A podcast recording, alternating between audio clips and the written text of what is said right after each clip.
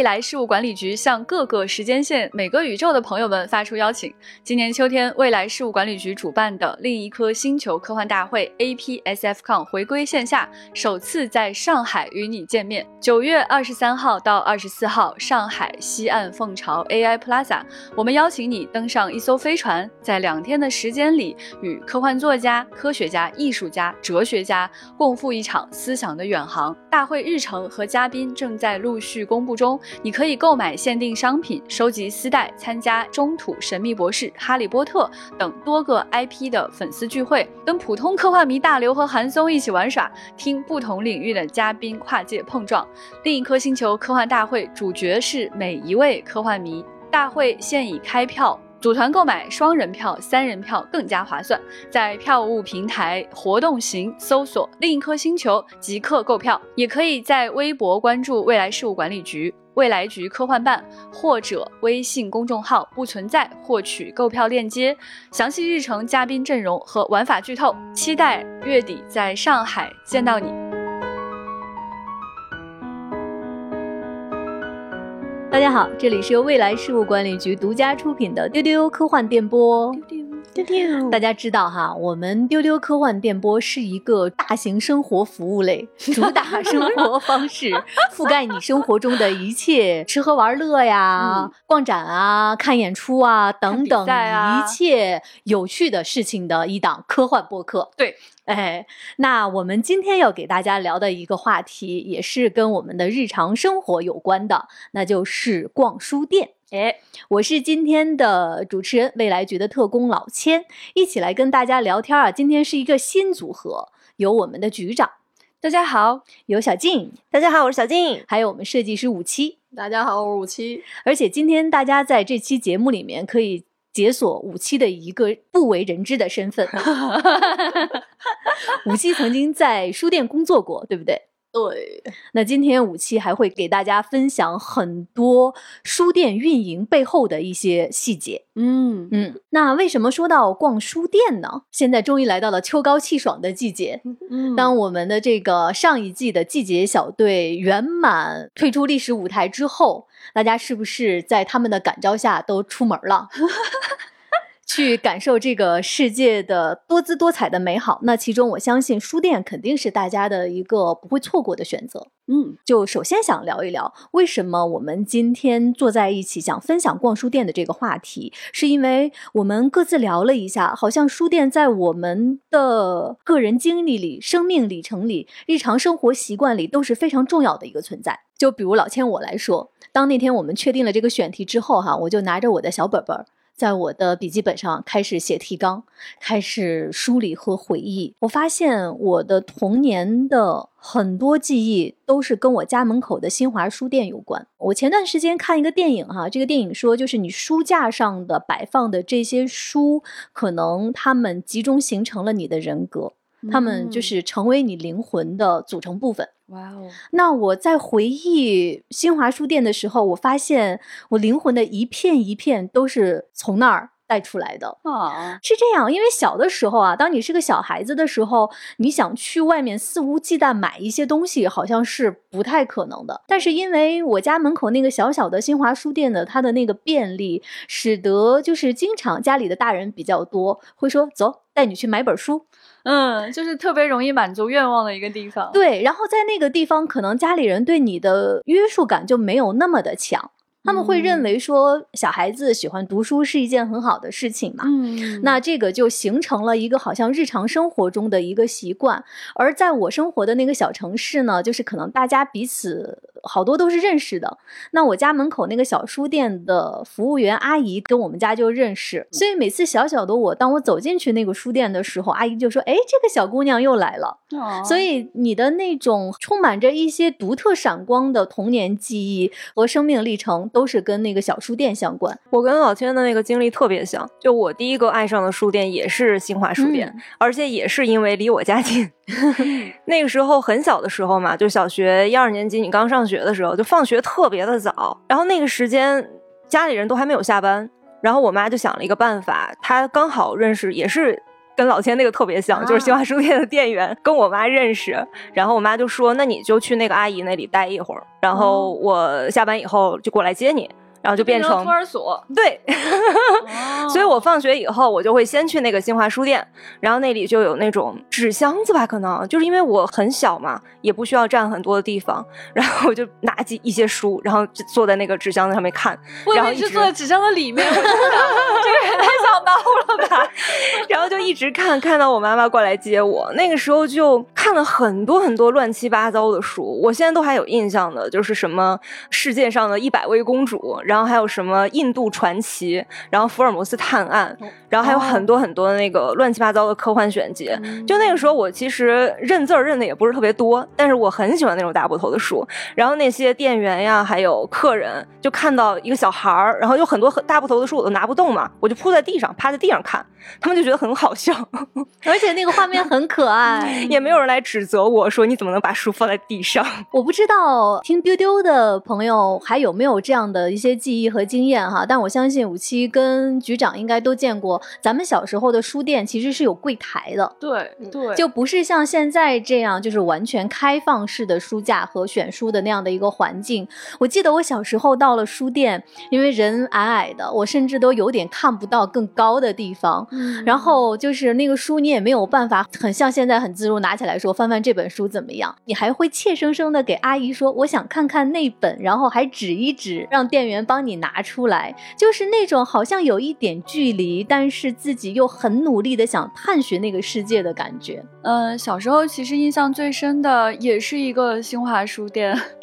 就是离家比较近，但却有一点点距离。就是我不是那种出了门就能找到他，但我要大概走个几分钟，甚至要走十几分钟。就如果走得慢的话，但那家书店对我来说印象太深刻了。就是基本上你的闲暇时光，你的放学以后的时光，周末，还有那些不知道要去哪儿，就想出去溜达一下，然后就会不知不觉的走到这个书店。现在想想，特别神奇的一件事。是除了在那个时候看了一些小说啊，一些莫名其妙的乱七八糟的各种各样的书之外，我觉得我好像在那儿买过很多教辅，而且是我主动买的，好奇怪呀！就是学校里老师也没有要求是吗？没有，就是觉得那本书真的挺有用的。我现在就觉得，哎，好奇怪，我好像也没有那么爱学习啊，但是却买了很多教辅书，在那个书店还买了很多印象深刻的书，甚至是什么唐诗宋词啊、希腊神话啊，他会把这些书呢放在一个类似于青少年专区的一个地方，世界名著。就类似于这样的分类，对对对，然后他这些东西很有可能成年人也没那么愿意看，但是小孩子却觉得刚刚好，嗯，就会愿意去买这些书。再稍微长大一点呢，就是我的步行距离，包括能坐公交车或者是去骑自行车的话，就可以去稍微远一点的地方，就会去一个更大的新华书店，就是我们西安市的，在比较市中心的位置有一个图书大厦。然后这个图书大厦呢有很多很多层，里面有无数无数的书。就是当时从这个小书店去大书店的那种感觉是，哇，原来这个世界有这么大呀！原来这个世界上有这么多我平时还没有机会接触到的书，就觉得实在是太棒了。而且呢，那家书店呢，我觉得它还很有趣的一点是，它除了说什么呃世界名著啊、各种新书啊都有。它还会放一些让我当时觉得其实有点离经叛道，但是很火的，比如九州系列。其实九州系列当时出来的时候，我觉得对于大人来说，觉得是闲书吧，就是不是什么正经。他会推荐给你看的书，而且因为他的那个销售渠道的原因，过去可能比较多在报刊亭可以买到。但是呢，这个图书大厦却在显眼的位置会放九州系列。虽然也不是每一本我都喜欢看，但我对它的好感倍增，我就有一种特别紧贴时代潮流，然后 特别可着我的心坎儿进书的这种感觉。那时候还会在这个书店里翻到一些哲学书，就这些书可能是就是小书店它可能不太愿意去进的一些书，可能不是那么好卖，但是在在这样的图书大厦里面，你就能看得到，嗯，就比如说像尼采的书啊，嗯，对，那时候还在里面发现了黑塞的书，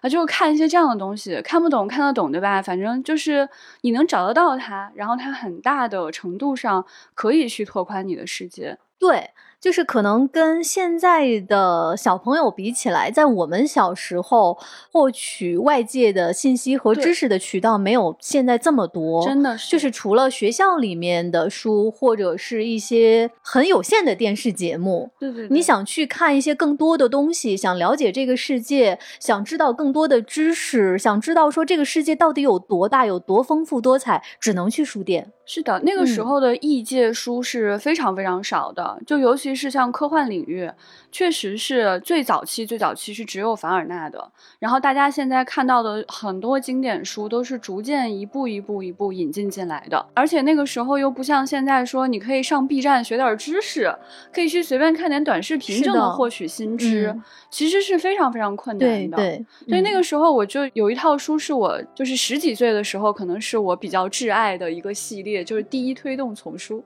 它是一套科学书，然后都是一些经典科学书，就讲讲黑洞啊，讲讲宇宙啊，讲宇宙的尺度啊，等等等等。就那个系列就给我建立了一个巨大的一个知识库。虽然很多内容在那个时候上中学其实不是特别看得懂，但你有一种你获得了一个非常可靠的信息来源的这种感觉。大家要知道，在那个时代，其实比较红的一些东西是水晶头骨之谜啊，金字塔啥啥啥 啊。所以就很感动，朋友们。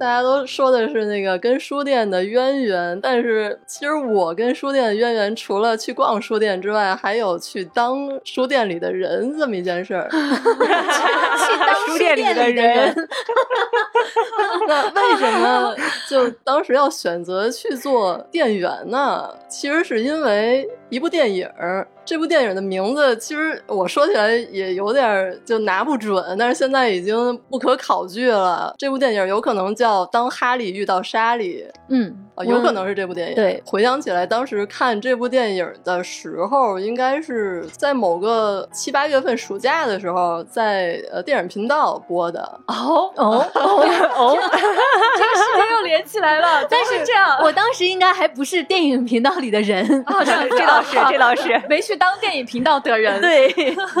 然后这部电影呢，就是我只记得其中有一个桥段，就是男女主在书店里遇见，女主的设定是白天在书店里当店员，然后晚上回家做设计，就这种设定。然后当时一听，就本来没觉着有什么，哎呀，就自己干自己事儿呢。然后一听这句话，哎，突然眼前一亮，还可以这样，是个路子。哎呦。这个好浪漫哦。然后，那我也努力一把好了，然后就去投了那个书店里的这种职位。其实今天武七跟我说起来这个事儿哈，因为正好这个电影我看过，但是很多年前了，我完全不记得里面有跟书店相关的情节了。我也是，我好早以前看过这个电影，这部分一定是被我完全略过了。是的，而且这个电影中甚至有一些很经典的台词和画面，我都能想起来，但是好像对书店这一块失忆了。对对对对，所以就是其。其实有可能你突然心动的那个瞬间是很莫名其妙，是很小的一件事情。是的，是的，只有那么几秒钟的那个瞬间。但是后来我又觉得啊，有可能是不是这部电影呢？然后会不会是几部电影的一个合成的一个记忆呢？呃，不不不，我们的热心主播小浪花在听五 期讨论完之后，就去搜了一下，说这个电影中确实有书店的场景。哦，嗯嗯，但那个年代确实流行很多这样的桥段，就是书店店员身份作为主角，就觉得他很酷，很有意思，是的，浪漫。对，就是说到书店店员很酷，就是我小的时候就真的很仰视新华书店的那些售货员阿姨。我不知道大家还记得吗？就是那个小的时候不懂啊，每次买完书之后，在你结账完之后，那售货员会给书后面盖一个章。小的时候不太知道为什么要盖这个章，而我最近回到家，我去我的书架上翻出了，就是二三十年前的那 些我小时候的书，那个书页页纸都黄了。当我翻到最后，看到那个章上面是写着我家的地名和那个新华书店，哦，当时一下子觉得那个酷酷的阿姨是在给我留下一些时间的印记。哇，真好。那我们现在就说到了书店的售货员阿姨。我跟小静还有局长，我们三个现在变成了都集体看着武器，感觉有很多问题想问武器。对，爱人有太好奇 了。对，我们真的很好奇，在书店上班是一个什么样的体验。小静先来。我就是很好奇，你看电影，然后就会想要去当书店店员。这个瞬间，你对他的幻想是什么？你是觉得可以在里面免费看书吗？免费看书这一点实在是太……因为我当店员的那个时候，就那个阶段，几乎所有的书都已经有那个塑料封皮儿了。啊，大家还记得吗？出来了，就是一般书出来之后，最后一个步骤就是有一个工人，他把那个书扔进那个塑封机啊，然后把它塑封上，然后再运给所有的店。啊，这个塑封其实就是为了保护它，不让它折角啊，然后或者脏啊什么的。对对对。然后，但是呃，一般读者遇到的问题就是，它封上了，我怎么才能看到它里面的内容？对。那么店员是怎么看到的呢？作为店员的时候就。会，当这本书你特别想看的时候，你就可以打开滥用职权，把它打开，然后说这本是样书。嗯，对，贴一个样书贴纸。然后还有就是那个其他顾客过来说，那个小姐姐，那个这本书我想看，然后你就明目张胆的把它拆开，然后递到顾客的手里，就很开心啊。他从此就变成样书了。对。当初级店员的时候，不用特别去想一些书店的事儿，就是可以做完这八个小时的工作之后，其实是没有什么其他的事情需要你考虑了，也不用去想这个书店。要运营的怎么样，然后怎么才能呃提升书店的一些情调？什么不需要去考虑这些事情？呃，初期店员就是去上书，然后去收拾书这样。所以其实当你下班之后有四五六七八个小时，你都可以去考虑自己的事儿。当时我的就是比较比较有兴趣的事儿，其实画漫画，所以我一般下了班之后就回家闷头画漫画去了。这件事情其实就是挺打动我的，就是不用。去加班，然后可以干自己的事儿，这样。那到了中阶和高阶呢？就是中高阶就不一样了。你需要做书店的哪些工作呢？就是中阶的话，就会配合书店的经理，就是去考虑运营的事儿。就是你这个书店要怎么运营，才能拉动顾客的销售欲望？这样。然后高阶的话就更厉害了，就是。怎么才能赚到钱？其实这么好奇武器的工作，还有个原因就是，我一直觉得店员知道的特别多。就是小的时候就会觉得书店的店长他对每本书都很熟悉。我去买的时候，他就会跟我介绍这是什么什么书，里面有没有图，这本书值不值得读，包括你的年纪适不适合你看。他不一定说的对啊，但是他一定是读过了这本书。对对对，他会有一个推荐和交流的这样的一个过程。对，而且呢。我会知道，说我走进这家书店，这个陈列是他选的，嗯，什么样的书摆在显眼的位置，什么样的书要集中放在一起，它有什么样的一种逻辑。后来呢，我就从事了一些就是跟出版有关系的工作，就会发现说，在一些特别好的书店，这个书店门口的陈列特别的关键，它是店员的一种编辑工作，就是说他们会去想什么样的书是更好卖的，以及什么样的书是他们最想推荐的，然后他们用什么样的方式来呈现给你，这个东西我就一直觉得非常的珍贵。因为每次走进书店，我都能被门口的一两本书给吸引到，而且这个东西很有可能对我来说是新的信息。尤其是工作了以后那段时间，出版是非常繁荣的，就新书非常非常多，各种引进的书，各种新写出来的书，所以我也特别想知道什么样的书是值得读的。你想给我推荐的又是什么？那不同气质的书店，比如商务印书馆，嗯，或者是特别文艺的书店，那个时候的光合作用，对，他想给你推荐的门口的书一定是特别不一样的，所以就会特别想知道说店员每天在想些什么，他们通过什么样的逻辑来给大家推送这些书，尤其是到了今天就觉得更珍贵，嗯，因为你在网上每天都是数据给你推荐的。我其实一开始是很喜欢在豆瓣上去看豆瓣给我的推荐，因为它一般都是关联了你的有邻数据。对，就是你的有邻喜欢看什么书，他把这本书推荐给你。但是现在你得到的很多数据，在各大平台上，它基本上都是一种没那么靠谱的大数据，或者是更趋利的一个大数据。这个时候，当我再重新回到书店，看到店员用自己的心血想要去推荐的那本书的时候，我就更加觉得格外的感动。所以，就是也想问问五七，你当时就是在做店员的时候，选择这个门口陈列的这个书，你们主要是用什么样的逻辑去推的？自己有没有什么特别想推的东西给大家？好，那我就说一下一个选品逻辑吧。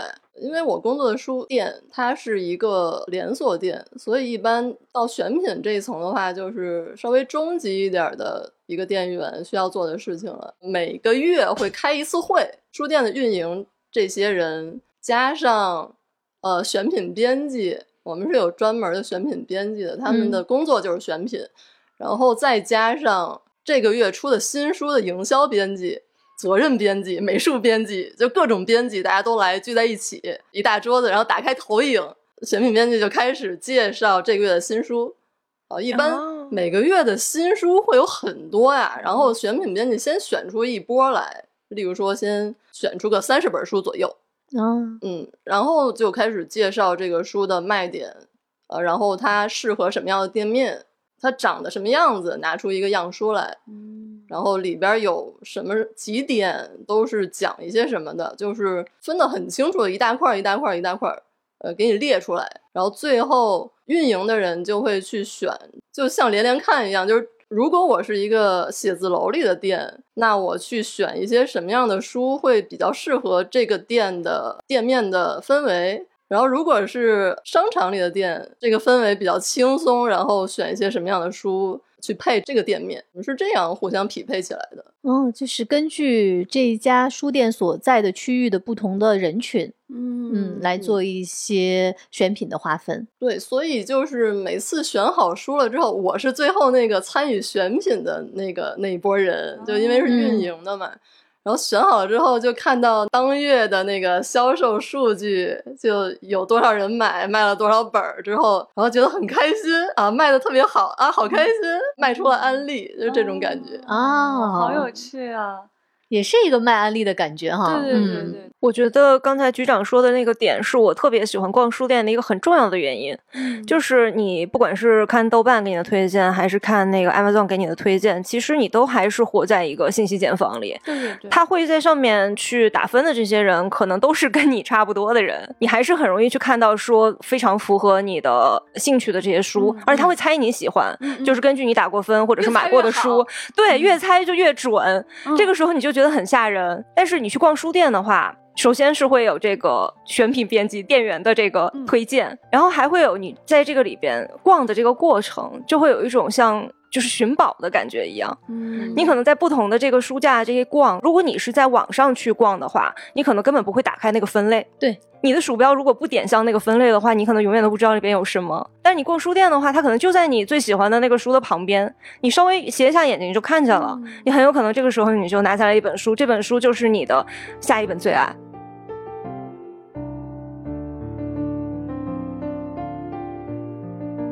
那我这边还有一个想问武器的问题，呃，因为我是一个对气味非常敏感的人，尤其是对香味儿。呃，现在很多书店其实它都有卖自己香氛的那些区域，然后大家会发现，好像进到不同的书店里面，味道都不太一样。嗯，我想知道店员在运营和管理这个书店的时候，对于气味上面。有一些特殊的安排吗？关于气味这块是这样，就是我工作的那家店呢，它是有一个特别大的 boss，然后他有一天突然说：“咱们的书店没味儿啊。”然后下边的人就说：“啊，有一些人喜欢味儿，有一些人不喜欢味儿，这个怎么怎么去中和呢？”嗯，然后 boss 就说：“还是得有味儿。”啊，然后就开始去订了一些香薰和香水儿啊，然后。接下来就慢慢的去卖了起来，但是其实有一个问题，就是如果是写字楼里的店的话，写字楼本身会有一些味儿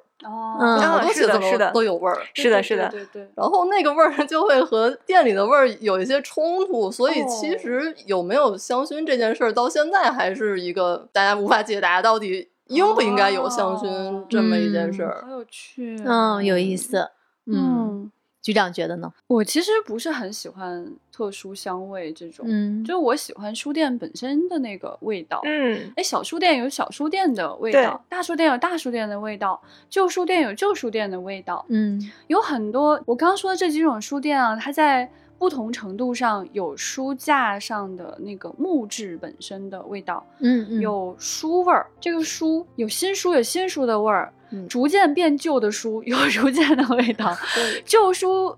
呃，二手书是那种他在外面的世界循环了一趟回来之后，带上了人间的气味的这样嗯一种味儿。甚至呢，有些书店你甚至能闻到一些腐朽的味道，就是嗯那个书本的纸张或者是木头太久就了，混合着一些潮湿，对对对，逐渐变得不那么好闻了。嗯但是这些东西你呼吸进去都觉得特别的舒畅，那种感觉有点像什么呢？就好像是你闻到了树木的味道，又好像是你闻到了书上的想告诉你的那个故事的味道，或者是这个书店本身想传达给你的某种知识分子的气息的那样的一种味道。嗯总之，它制造出很多很多的幻觉，所以我其实会希望说书店都有书味儿，而不是另外添加的香薰的味道。嗯哦，说到这个，我再补充一点，就是当时我们订的那个香薰其实是有，就是跟书店有联合的，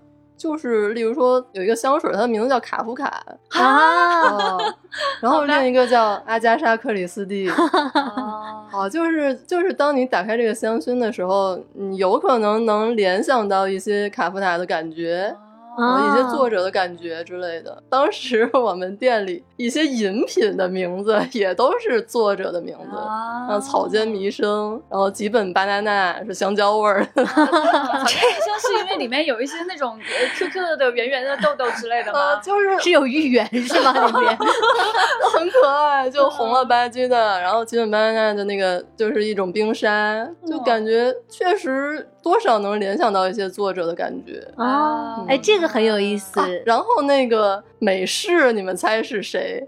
就苦苦的有一种海明威的感觉，那叫海明威，哦，还也行，是感觉很浪漫的。对对对对对，就像突然觉得那个咖啡有点想喝。对，嗯就是那个咖哦啡和这种香氛都想试一试，而且它真的就是独属于书店。对对对，而且我就想说，其实后来因为书店都很难经营嘛，所以基本上书店都会卖咖啡。对后来书店里就有咖啡的香味，这点我嗯还挺满意的，因为咖啡它本身就有一种木质香。嗯然后它那种香味、那种烟熏的感觉，跟那种书叶的那种感觉飘出来撞在一起，就特别好闻，嗯特别舒畅。现在很多的书店，它卖咖啡还卖甜品，就是一走进去就是一种甜甜的味道。嗯就是其实哪怕是书本身的味道，就是这个东西它其实还是挺重要的。就豆瓣上有一个反轻型纸小组，我之前就好奇打开看了一眼，就里边有很多人他反对的一个原因，就是因为他们觉得轻型纸是臭的。哦，这么说 确实，轻型纸是有有种味道。嗯，对，然后很多人，包括我在看有一些新书的那个评价的时候，都会有人说这本书还不错，但是是轻型纸，已被臭死。哦，哎呀，好有意思。所以说，书的味道或者书店的味道，对读书人来讲还是一个非常重要的东西。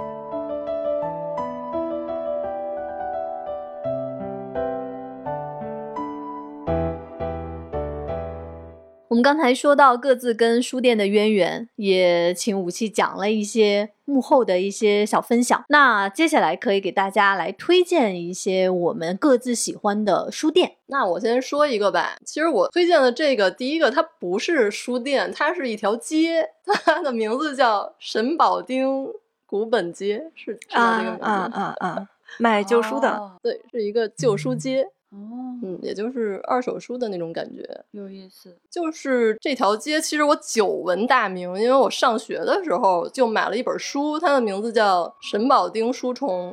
这本书好像是零八年出的，很久很久以前的一本旧书了。这个作者他去逛了每一家神保町上的书店，然后他把每一家书店都画成了一个平面图，它是一种就是立体的透视图。就等于是你站在这个房间的某个房顶的角落，然后往下看，在俯瞰这个书店。对，就几乎所有的书店的角落你都能看见。哦，然后他画了这个平面图之后，还旁边有那个小箭头注解，说这块有什么好玩的东西，然后这是哪一类的书，然后或者是这边有什么店长推荐的一个什么小玩偶之类的。啊的标注，然后我看完这本书之后，就很想去看真实的沈宝经。嗯，然后在二十年以后的前几年，它的陈列应该已经变了吧？还有时效性吗？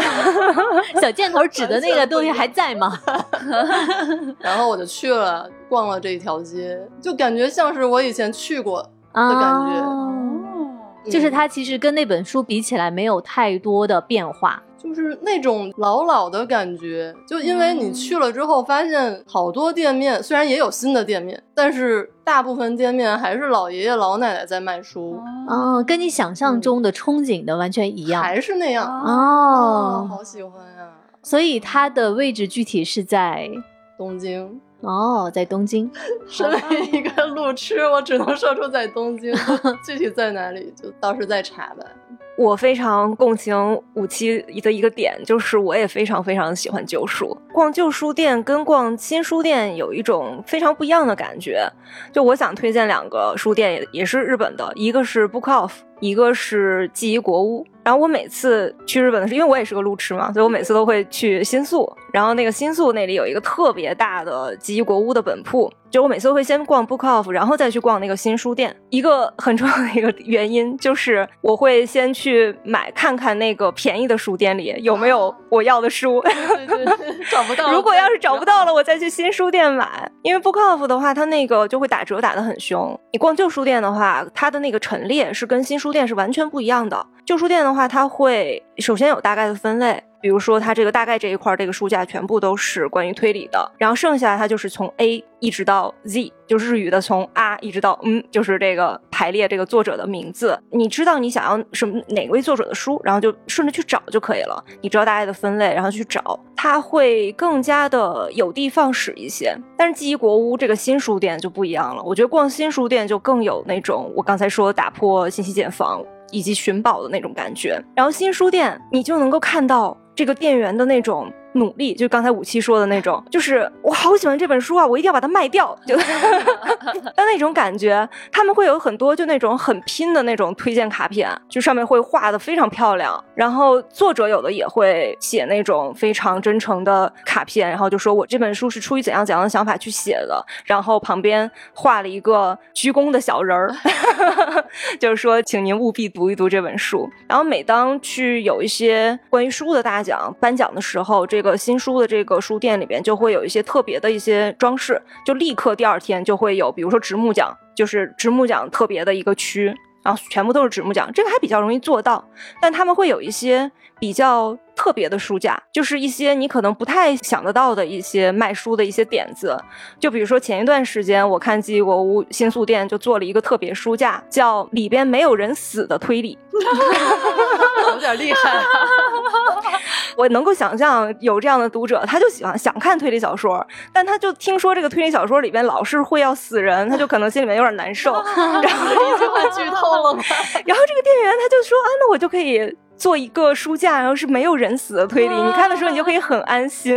好笑，对，就非常的可爱。这是我两个推荐的日本的书店，然后中国的书店，我原来上学的时候最经常去的就是大名鼎鼎的万盛书园。嗯，它其实离我的学校还是有点距离的，我是北外的嘛，然后我每次去都要专门。就是我今天这个下午就是专门就是为了去万盛书园的，但是那确实是进了那个书店，有一种非常舒服的感觉。你能够感觉到，就从进门开始，这里边所有的人都是爱书的。它那个书店就是从地到顶堆得满满的，全部都是书。它会给我一种就是那种知识本身的感觉，就是既让我有那种被压迫的感觉，又让我有种幸福感。就是世界上还有这么多事儿我不知道，我的人生太值得了。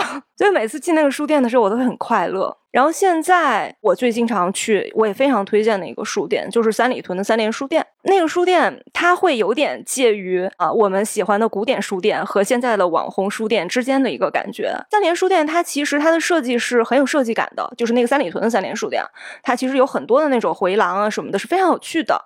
就是你在里边拍照片也能拍出很不错的照片。但是如果你是一个纯粹的书籍的消费者的话，你在这个书店里边依然能获得很多的快乐。它虽然也有咖啡和甜品，但是它不太会打扰到你。你可以在里边静静的选书。你想喝咖啡的时候，你也可以点上一杯咖啡，然后就拿着你那本书，然后在旁边读。就整个的感觉就是舒适，非常非常的舒适。而且因为它足够大，所以它完全有我刚才说到的那个寻宝的那种感觉。你在里边慢慢逛，你总能够发现惊喜。小静说的是三里屯的那个三联书店，然后我在北京非常喜欢的一家三联书店是在沙。滩的啊，美术馆那个我知道，对，我很喜欢它。我很多年没有去了，但是我当时年纪比较小的时候来北京，去到那个书店，我第一次看到有人在台阶上坐着看书，大家坐在台阶的最旁边，把中间那个路还留出来给别人走。对，是的啊，我第一次看到原来在书店有。这样一个放松又自洽，一点都没有被打扰，让你很享受的这样的一个自由的环境，这个是我对那个书店最初的印象，也是我非常喜欢的一家书店。嗯，对，那个书店应该是北京的第一个二十四小时书店。对对，是的，这家书店也是我特别喜欢的一个书店。我觉得它对于过去的北京、今天的北京来说，都有一种镇宅之宝的感觉。对，它是一个很珍贵的存在。对，我就不能想象说，如果北京有一天没有这家三联书店了，那将是一个什么样的城市？就这家书店给人感觉为什么那么的安定呢？就是它就有一种刚小静说的，进去之后呢，没有人想给你推荐什么的这种感觉。嗯，尤其是它的二楼。就是慢慢的走上刚才老千说的这个有点旋转感的楼梯之后，你将来到一个非常大的冷漠的知识的世界。冷漠，非常冷漠。它有特别多的系列书，各种各样的系列，而且这些系列都非常的大部头，放在那边就有一种爱看不看 这种感觉，爱人友好。对，然后在楼上这个区域呢，会比楼下的人更少，因为楼下可能还有一些畅销书。书啊，然后还有一些就是儿童绘本区域呀。楼上这个区域呢，就完全是一种知识的海洋，成年人的世界，以及没那么想看书的人是绝对不会来到这个地方的。所以，如果你想在这里找到特别想要的东西，或者是你想找到你过去完全不曾接触到的知识，这个就是特别属于你的地方。是的，就是这家三联书店让我感觉它有一种打破了我以往对于书店的认知的那种态度。对，嗯，而且它挺有意思的一点就是在过去有段时间，北京就是有非常多的这种讲座啊、对谈啊、见面这种，这家店其实也是有的。对，我觉得它给我感觉比较特殊，就是第一点，它的活动从来不闹。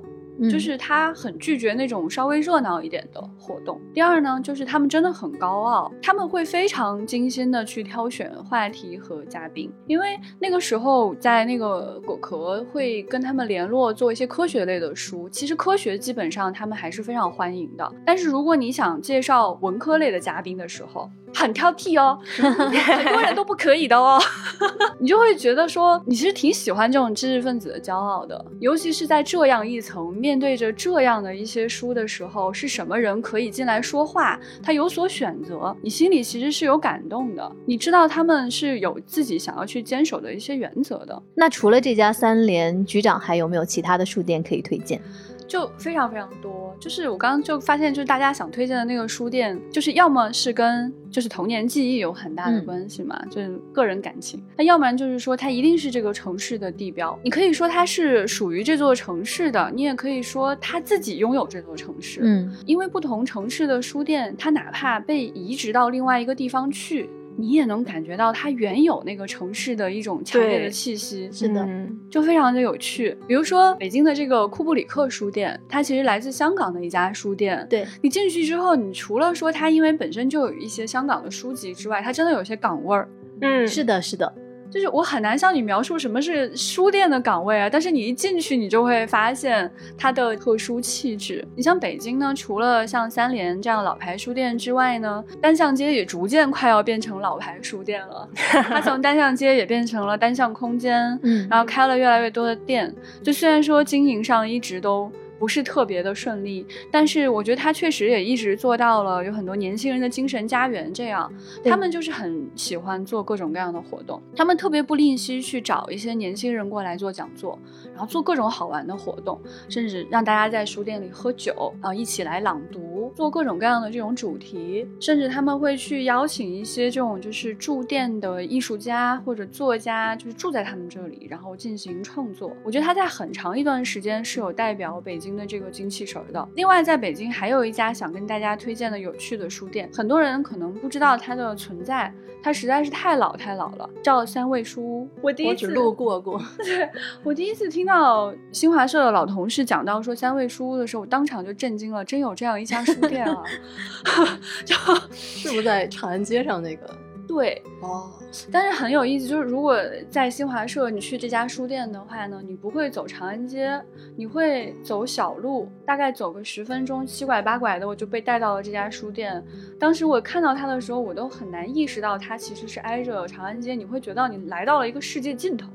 然后你才看到这家书店，那它非常非常的古香古色，门口就有题字，然后一进去，它真的就是地面的地板会发出那种嘎吱嘎吱的声音，已经非常非常老化了。然后它的选品就是非常的高傲，他们也偶尔办活动，那就是更加的高傲。这个 什么人能来，什么人不能来，那那个选择标准那个 bar 就要再往上抬一个层级。它里面非常有趣，就是它会有非常多的老书，它的这个选品基本上是不太考虑。就是现在什么新书好卖啊，什么这样子。它的这个店主一对夫妇就有一种非常任性的质感，嗯。然后里面呢，你还会看到一些书的不同版本，就比如说他认为这本书很好，那他可能不同时间出的这个书，他都会给你同时放在书架上，然后你可以去选择你想要的那个版本。这几家书店就是我觉得在北京有非常重要意义的书店。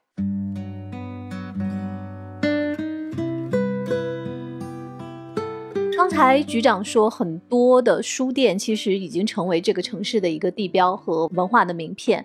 那除了北京，大家对外地的哪些书店比较有印象？有一家书店叫茨他鸭，叫鸟屋，翻译过来。就为什么我要说它叫茨他鸭呢？因为除了它叫鸟屋书店，就是这四个中文字写在上面之外，其实还有很多就是。只写了这种罗马拼音的这种，就是他们都叫茨他鸭，但是其实是两种不同的书店的形式，就有点像是书店和报刊亭这种两种不同风格一样。他们是不是还租碟片呀？对，而且甚至他们还还租车。嗯，是，他要干很多事情，特别不一样。嗯，我主要讲一下代官山的这家鸟屋呗。好呀，就代官山，它也是在东京的这么一家店。鸟屋呢，是它的创始人叫增田宗照，是从八十年代就开始他去创建这个书店。然后他的主题其实不仅是想创建书店，他还想创建大家的购物天堂，就是他想把他的所有的就能买能卖的东西，他想融合在一起。所以这家代官山的鸟屋是他当时说是想做一个自己待着最舒服的一个办公场所，这样建出来的。这家鸟屋它店内的。视觉设计是袁延哉老师，我觉得这个人中国人其实都应该呃非常熟悉了。这位袁延哉老师他还来中国做过 House Vision 的理想家的展，是一个建筑类的展。嗯，然后除了这个展之外，他还是无印良品的艺术总监。是。的，嗯，是很厉害的人。这家书店呢，它有六个分区，这个分区跟咱们印象中的分区特别不一样。先说大概印象中的一些书籍的分类，就是文学、艺术、生活、商业，就大概这几类吧。然后这个鸟屋它的分区很有意思，它是美食、旅游、汽车、艺术、建筑、文学。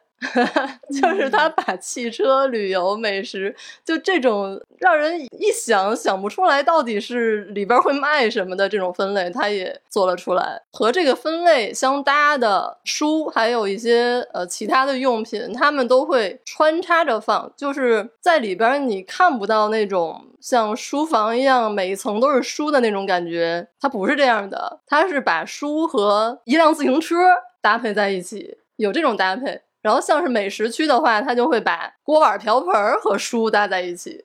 那个 自行车和锅碗瓢盆也都是卖的，是吗？对，都可以卖，就店里的一切都可以卖。然后像艺术区的话，可能他就把钢笔和本儿还有书各种画集。放在一起卖，这是我觉得特别有特色的一个店。这个书店我也去过，当时是被一个朋友带过去的，就非常的有意思。说起来真的很有渊源，就是我的这个朋友，他原来在原研哉工作室工作过，哦，他后来成为了一位旅日歌手。对，好厉害！对 对，是中国人，然后他日语说的很好。然后我当时认识他的时候，是因为当时原研哉来中国，然后我想采访他，然后这个姑娘帮我做的翻译。后来他就说他一直想去唱歌，他后来就去唱歌，袁一佳就很鼓励他唱歌。呃，他叫程璧，如果大家有兴趣的话，可以听他的唱歌。然后他当时就说一定要去这家书店，他就带我去了这家书店。我当时就被他的设计感给震撼到了。嗯。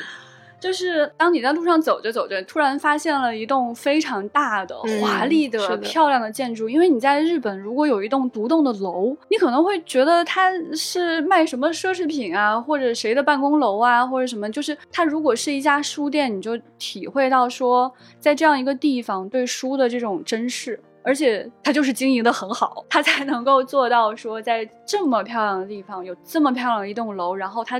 里面外面的设计都如此之好，有这样的一种质感。进去之后，它确实分区都非常的有意思。然后你只要瞎逛，就能逛到它所有的区域。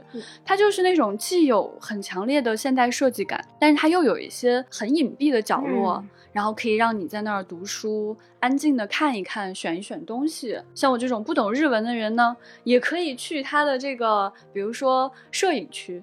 然后去看到很多的画册啊，就有很多很漂亮的书。如果你实在是觉得说还想逛一些其他的东西，它就是特别的丰富，它就是生活类的其他的产品，它都是有的。再后来就很开心，然后鸟屋就被引进到了国内，现在就是 在上海和成都都开了非常多家店，它基本上也都是有这个咖啡区域啊，然后有这个杂货区域啊，然后有这个书的区域，都还是非常漂亮、非常有意思的。它甚至能在上海的一些很重要的商区，比如占据一层楼。然后，如果你在它的那个就是办公区的话，你可以看到外面非常好看的城市的这种 view。我记得我们前两个月在上海出差的时候，局长带我去过一家鸟屋书店，它是在一个应该是上世纪初的一个西班牙风格的建筑里面，就是那栋楼本身都特别美。对，就是那栋楼本身，它的立柱就被很好的利用起来，它不会说就是它的书架或者它的陈列去挡住里面的东西，它会专门做一个这个玻璃罩。把这个立柱罩起来，让你既看得到。然后又能够通过这一层玻璃，跟它外面的这个稍微现代一些的陈设又融合在了一起，是的，是的，所以就非常的动人。就是你就觉得说，他们一开始在做设计的时候是有很爱这栋建筑的，不是说我开一家书店，我开一家自己的店，我走到哪里去，我所有的风格都要自己一模一样，而是说他选择想要去融入这个地方。其实还有一个书店也是非常推荐的，就诚品书店啊，它开在台湾，然后它现在。也都在国内的很多城市都有。上次跟小静去日本出差的时候，它也开在了东京，就非常的厉害。然后它其实蛮有自己的这种清爽的这种特色的，基本上它里面给人的感受就是非常的敞亮。诚品书店也属于开在哪儿都给你那个台湾的那个稳定的那种感觉。对对对对对，就很台。其实还有一些书店是记忆中的书店，嗯。像我们这种年纪稍长的朋友都有印象，比如说像上海的季风，我记得他当时关掉的时候还挺轰轰烈烈的，就探讨了很多这种知识的价值啊，当代的文化啊。当时岌岌可危的还有单向街，我也捐了很多次钱了。那单向街反反复复的，其实现在活得还可以。另外一个前些年关掉了，令我十分感慨的书店就是厦门的光合作用。它对我来说其实不仅是个名字，它不仅仅在北京开过。让人觉得能够看到厦门的阳光。更重要的是，因为我曾经在福建厦分社一年，就是我其实在福建驻站过一年。基本上厦门的一家非常大的光合作用，好几层楼的，是我最爱去的地方。它真的就是一个阳光屋，物如其名。它有非常多的落地窗，所以它三四层楼都是落地窗的时候，你能感觉到那种明亮感。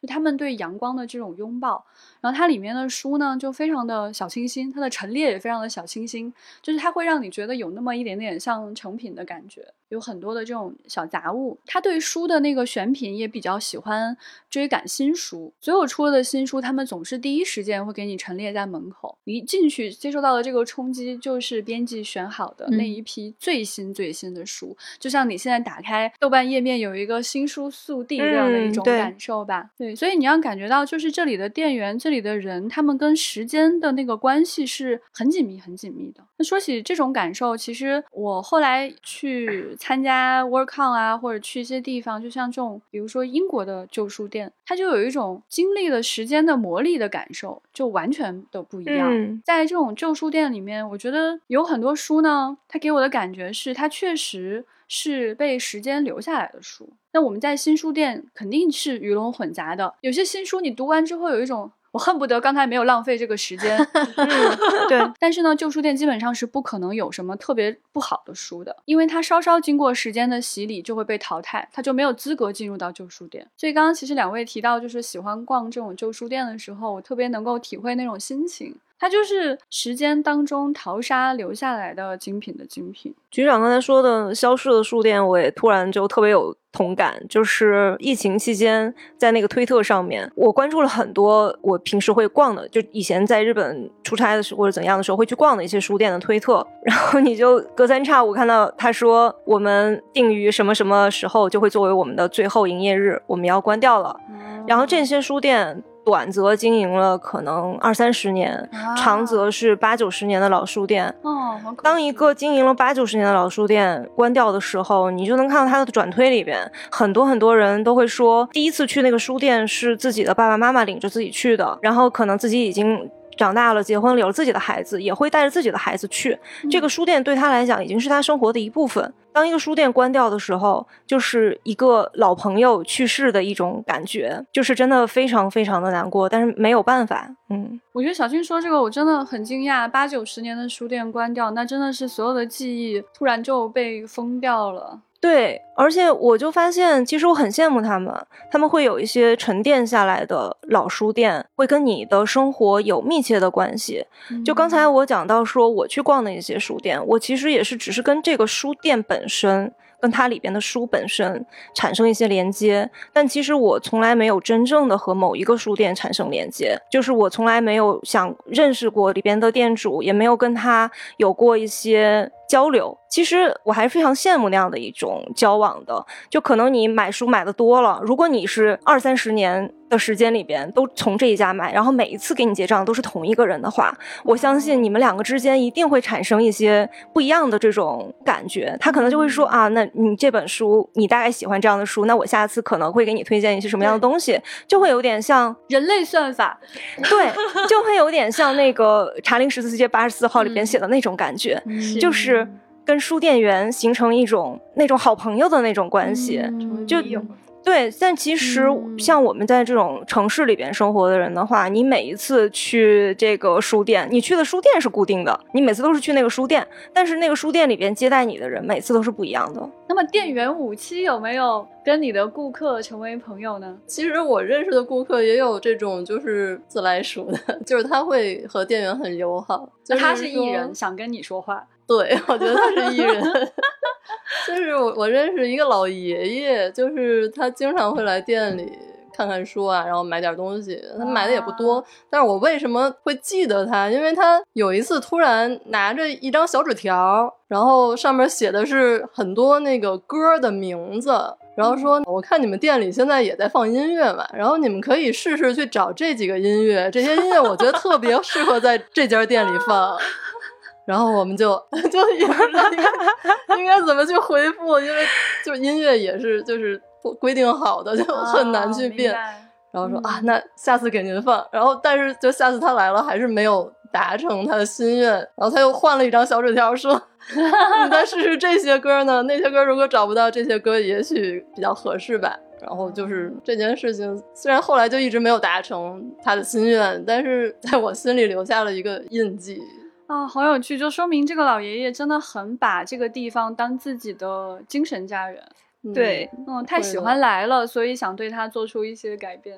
对，希望你好。就我逛书店也会有这种希望他好的这种感觉。那我觉得就是那种有心灵羁绊的书店，它可能反而不是什么特别著名的那家书店。比如说我刚刚提到说我在福建嘛。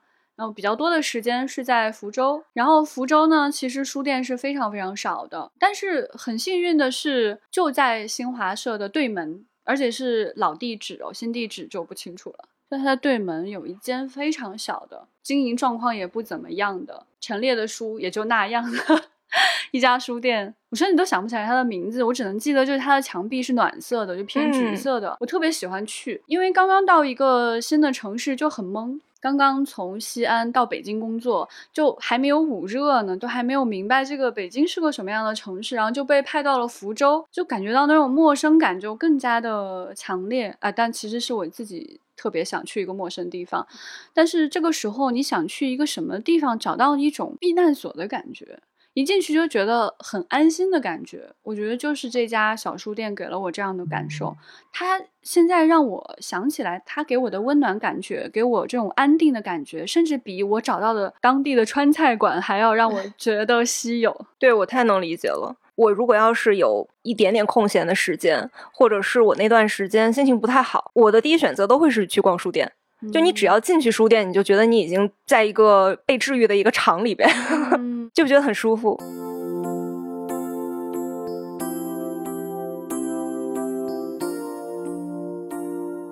刚才听局长说，在一个陌生的地方去到书店里面会觉得温暖，然后小静觉得自己 down 的时候去书店会找到一些安全感。我就想到有一个英国电影就叫《书店》，里面这个女主角在一个岛上就开了一家小书店，她经历自己生活中很大的不幸和坎坷，但是她说。在书店里面，人和人之间是不孤独的。哦，嗯，我觉得这个是书店的存在对于我们来说非常大的珍贵的治愈。我们今天关于书店的分享就先到这里，也很想听一听大家你各自跟书店之间有没有属于自己的珍藏的小故事呢？或者有哪些想推荐的书店可以推荐给大家？大家可以在我们的评论区留言，也可以加我们接待员的微信 f a a 零五零四进丢丢的粉丝群一起来讨论。请注意。另一颗星球科幻大会 APSFCon 开票啦！九月二十三日和二十四日，在上海西岸凤巢 AI Plaza。购票链接在微博未来事务管理局、未来局科幻办和微信公众号不存在都可以找到。今年的地点是一处沉浸感极强的场地——三体引力之外沉浸式科幻体验的会场。那么在科幻大会以外的时间，也欢迎你去同一个地点的三体引力之外沉浸式科幻体验，在全平台搜索“引力之外”即可购买。那我们今天的节目就是这样，我们下期再见，拜拜，拜拜。